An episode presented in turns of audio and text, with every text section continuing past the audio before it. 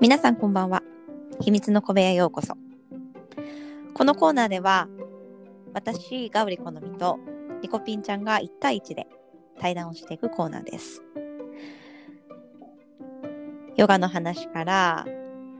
今流行りのキーワードから読み解く対談。いろんな角度から、いろんな切り口から繰り広げていきたいと思います。それでは、お呼びしましょう。リコピンちゃんです。こんばんは。こんばんは。元気ですか？はい、元気です。この間の司会もすごくあの上手で、ね、皆さん上手でしたよね、リコリコピンちゃん。で、交互に行っていきますので、今日は私の回です。お願いします。お願いします。で、第1回目、2回目と。1回目何でしたっけ？座右の銘でしたっけ？はい。というの目でした。ね、あれも楽しかったですね。座右の銘も皆さんも、あれ、自分の座右の銘なんだかなっていうのをもう一回、あのーもう一回思い出して、それをスローガンとして掲げてみてください。そして2回目は、風の時代をどう生きるか。これも楽しかったですね。はい。ね風の時代と言われてますが、地の時代から風の時代へ移移り変わる概念、ね、常識を覆すような時代がこれから来ますので、自分軸、自分の感覚をしっかりと、ね、自信を持っていきましょう。そしてはい今日は3回目ですが、調子はいかがでしょうか？テーマを発表したいと思います。ね、楽しいですよね、この対談。はい。じゃあ今日のテーマは、じゃかじゃかじゃかじゃん。これ音楽が入れれるように頑張りますね。じゃかじゃかじゃかじゃん。人との出会いが人生を変える。ね、このテーマでいきたいと思います。はい。人との出会いっていうのが、うんこのテーマを決めてからちょっとね、いろんな人の顔を思い浮かべて、ああの人にも出会ってこの人にも出会ってなんて自分の人生は素晴らしいんだろうっていうことをまず、あのーもう一回あの噛み締めていく時間っていうのがありました今日。なのでやっぱりこうキーワードだったりとか、まあ、座右の銘の時もそうでしたけど、あの日常ってねすぐ過ぎちゃうのでなんとなく感謝してることとかもこう改めてああこれすごい自分が恵まれてるなとか感謝してるなって思うことも、ね、やっぱり一回立ち止まって時間をかけて、あのー噛み締めていくっていうのはすっごい大事でこの対談によってこう噛み締められるので私もすっごい勉強になってます。私もなってます。リコちゃんありがとうございます。ありがとうございます。でリコちゃんと私の出会いもやっぱりもう奇跡的なというか、ね、やっぱりこの、ね、ずっと知ってましたけど私がこうリコピンちゃんをアシスタントとしてあの、ね、こんなにこう近くの距離というか、ね、こう対談をして 繰り広げていくところまで 行けたのもまたあの運命だと思いますし今日はねあの出会いっていう切り口からちょっと話を膨らませていきたいと思います。はい。でですね私がじゃあ人との出会いっていうのはどういう、ね、切り口からじゃあトークしようかなと思った時に一期一会っていう言葉がやっぱりね。はい。一期一会っていうのはじゃあどこから来たのかなっていうのがなんかストーリーがありましてちょっと簡単に皆さんに説明していくとリコピンちゃんにも説明するとあの仏教用語でお茶会。ね、お茶会が、ね、昔の人っていうのはこういう SNS とか LINE とかないですから なんかこうみんなが集う場所っていうのがあのお茶会？抹茶を立てたりとかそのお花を生けたりとかするあの茶道とか華道とかっていうそういう集まりでお茶が好きな人お花が好きな人でいろんなこう自分の趣味を合わせて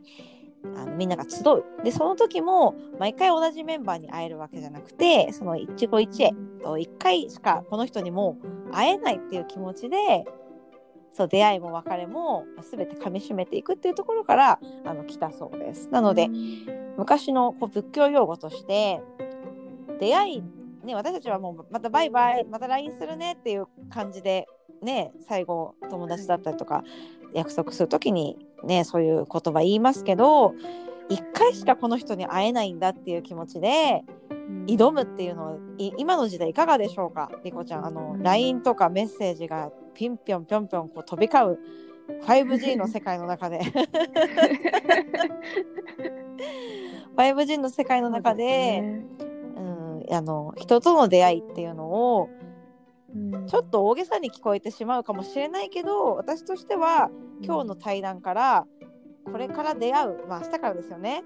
明日から出会う全ての人に対して今日このもう次会えないかもしれないっていう気持ちで挑むっていうのはすごくいい心持ちかなっていうのは思いますが、リコちゃんいかがでしょうか？私もそう思います、そうですよね。思いちょっとね。いや本当にそうですよね。し。みじみしちゃいましたいやそうですね。ねえ。うん。私もしみじみこう人との出会いっていうのをこう噛みしめて感謝はしてるんですけども、じゃあどういうふうに心がけて人との出会いっていうのを噛みしめていけばいいのかっていうのはやっぱりこのなかなか今人とね約束して会え会えたり会えなかったりする時代ですよね。なんかこう近そうで遠いっていうねうんうんうんなのでこう心の距離っていうのをあのどんどんどんどん近くしていくというか狭めていくというかやっぱりこの距離的にねメッセージとか飛び交ったりとか明日会おうねって言ってもしかしたら会えるかもしれないけどなんかこうどんどんどんどんこう SNS が発達していくにつれて、まあ、気軽に会えたり約束はできるかもしれないけど実際に会って例えばうんと目の前に人がいるのに携帯電話を触ってるとか、まあ、よく見る光景なんですけど、リコちゃんが人とで会う、ね、1対1だったりとか実際にじゃあ例えば、まあ喫茶店とかレストランとかで会う時にあの心がけてるポリシーってありますか？心がけてるポリシー。ポリシーというか、まあ、心がけていること。例えば、まあ、私だったら本当にうん。あの目の前の人に大切にねあの話をしたいの。絶対目を見るとか、まあ、そういう類のそういった種類のはいはいはい。なんか心がけっていうのはうんうん。あると思うんですけど、リコちゃんのなんかこう人と実際に会ってる時に、まあ、会話のテンポだったりとか会話のトーンだったりとか何か気をつけてることってありますか？うーんなんか結構誰とでも仲良くなれるタイプなんですけどああそうそうなんですよ。皆さんリコピンちゃんね本当にねあの誰とでも仲良くなれてすごく コミュニケーション力っていうのがねものすごく高いです。うーんわけではないんですけど多分なんかあんま考えてないんですけど感覚的には、うん。なんていうか人に興味をも持ってるとか示してるというか、うん。何でもなんか全然知らない話でも聞きたくなっちゃう人なんでだからなんか知らない話だったらちょっとわかんないからいいやっていうのはないあーる意味すごいそれは興味を示してるっていう意味なのかなっては思いますね。だからあんま考えすぎてないのがいいのかもしれないですね。うんあのすごくわかります。あのいろんな人にいろんな切り口から興味を持つっていうことがすっごいうんうんあのできるできますリコちゃんはあのー そうなんですよ。で皆さんも経験あると思うんですけど自分の専門外の話だったりとか、うん、と初めて聞く話に対して、うん、もあの興味を持つっていうことはねそとっても世界が広がりますね。自分が勉強してないこととか、えこういうこともあったんだああいう楽しいこともあるんだっていうのをねあのこれから出会う人っていうのを教えてくれますのでそういういろんな人に興味を持つっていう今のリコちゃんの言葉はあのものすごく世界を広げることにあの 通じると思います。で人にねすごい興味あるよねリコちゃんね。そうなんですね。だからちょっと距離感音痴みたいなところはあるっていうか、割と気をつけなきゃってとこもあるんですけど、割とそれで、うん、やっぱ、いいこともあると思います。それはそれで。ねねねね多分、はい。ちょっとこのテーマがねやっぱり大きいくくりじゃないですか。大きいねね人との出会いってじゃあどういう切り口からうんあの感じていけばいいんだろうなって私もね今日テーマにするのをちょっとためらうぐらいでっかいテーマだなと思ったんですけど、うんでもねあのこの時代にぴったりのテーマっていうかもう一回考えてほしいなって思います。人と会う時にどういう心持ちで人に接していけばいいのかっていうのをみんなもっとねあのうん世界が広がるんですよ。で私が一つ思うのがみんな素敵な人を探して会いたいと思ってるんですよ。うん。そうじゃなくてもうもういるんです。みんなが出会った人の中に